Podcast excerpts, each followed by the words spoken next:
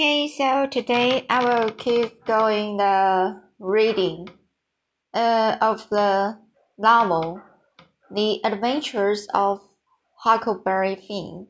And so what I read this book is um mm, uh it's a a pre-intermediate at pre intermediate version. So uh I think this novel is not so completed version. Uh, so anyway, I will just read this book first, and then uh, I will uh, repeat the. Uh, I will get back the complete version next time. So today I want to read uh, chapter 2 Pop Comes to Town. The next morning, the widow Douglas was very angry at me because of my dirty clothes. So I decided to be good. I went out with the Tom Sawyer game for about a month. But we never robbed anyone and we never killed anybody. We only played.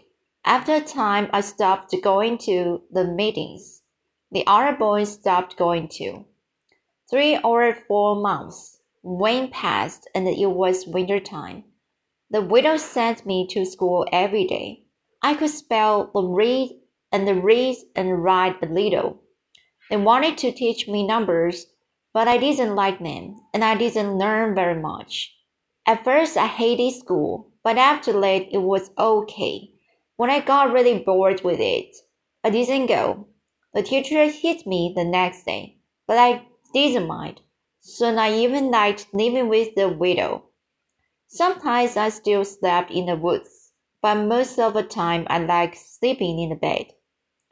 I didn't like I didn't know where Pop was. Pop's my dad. He came to town sometimes. I always hid in the woods when he came to town.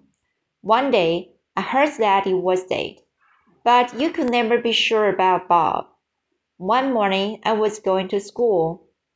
When I saw some footprints in the snow in front of the house, I looked closely at them.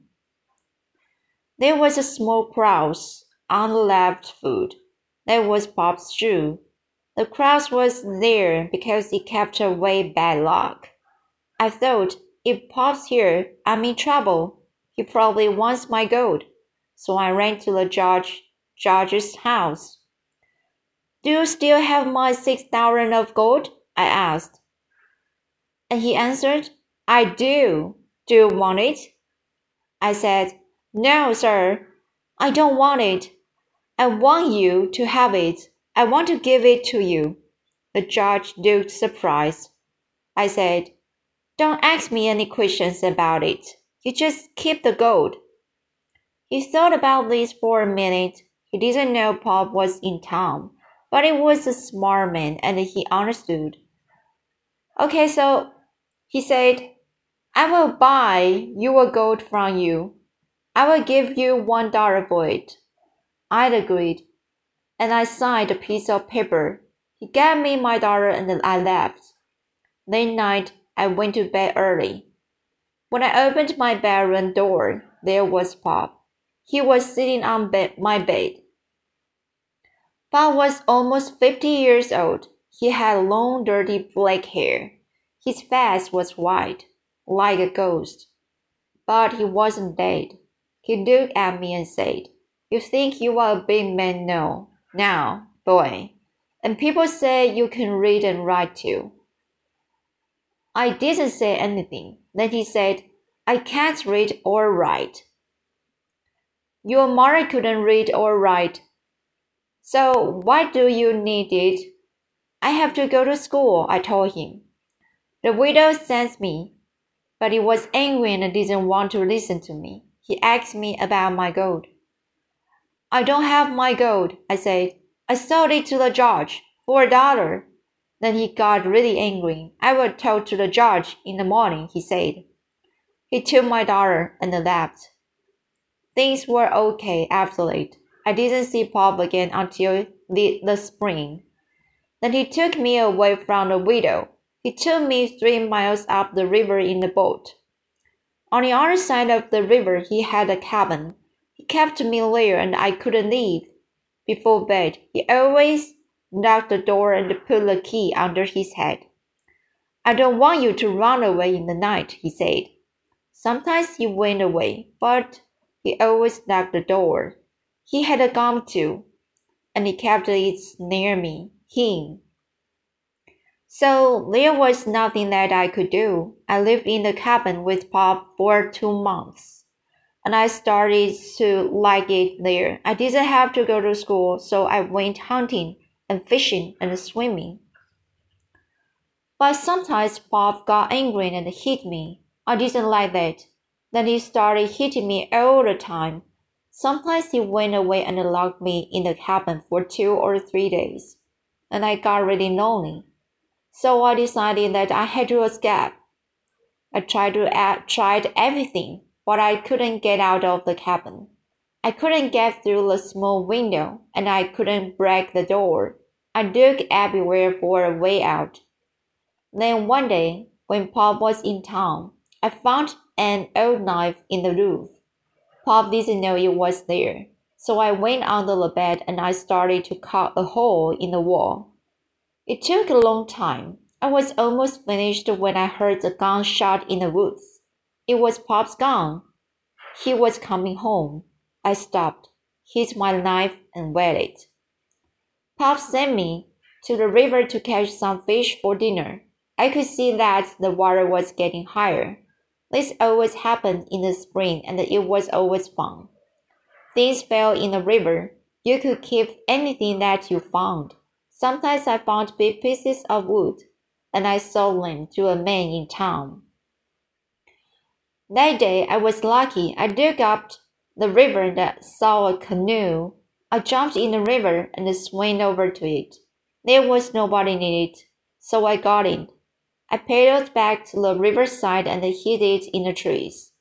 The next day, Pop went to Tom again, so I finished cutting the hole in the wall. Now I could escape.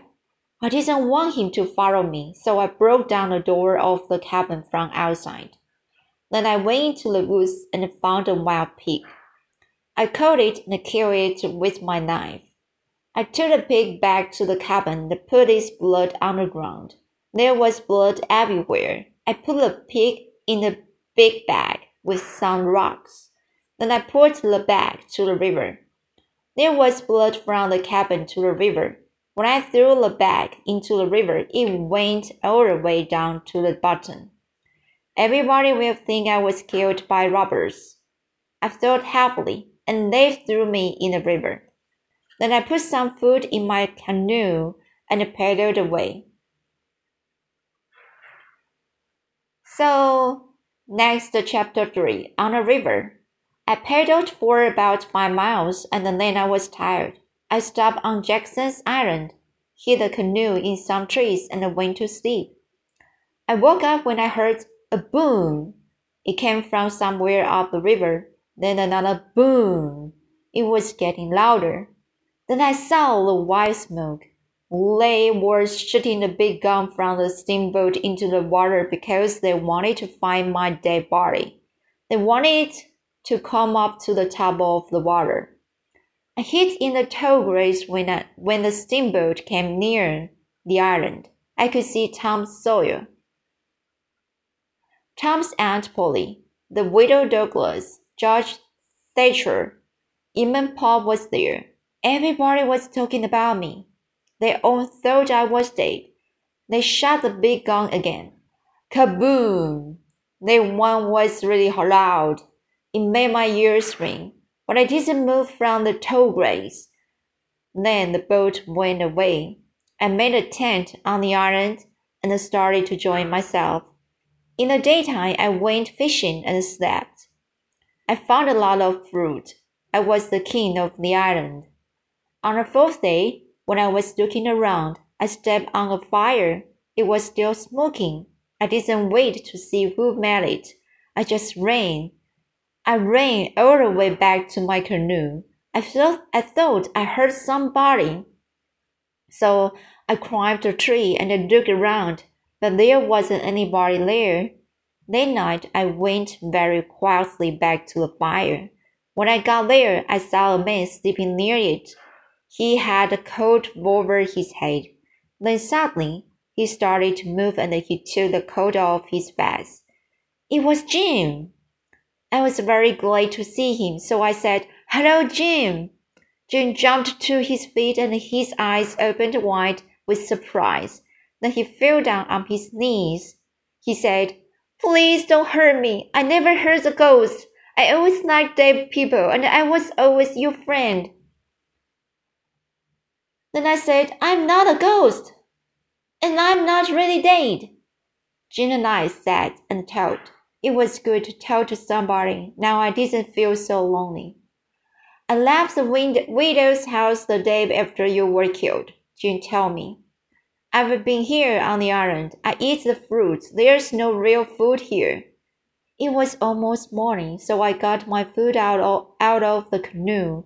Then we made a fire and cooked breakfast. We had coffee and some fresh fish. Jim was the happiest man in the world. After breakfast, James asked, Huck, if you are still alive, then who died in the cabin? Cabin. So I tell him the story of my escape. Why are you here? I asked him.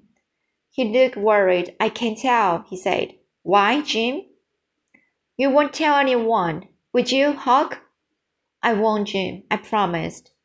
I believe, I believe you, Huck. I, I, I ran away. That was very serious. It's illegal for a slave to run away. I didn't like runaway slaves, but I like old Jim. I've known him all my life. I heard the widow talking one night. He said she wanted to sell me for eight hundred dollars. I didn't want that, and I don't want to be a slave. So I ran away. I swam across the river. I want to be a rich man. See, Huck? He continued. I have hairy arms. That means I'm going to be rich someday. Maybe I'm already rich. The widow planned to sell me for eight hundred dollars.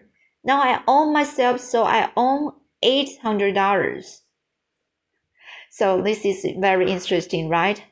Then I will just keep uh, uh talking about the next chapter. Is chapter four, the house in the river. Okay, so this today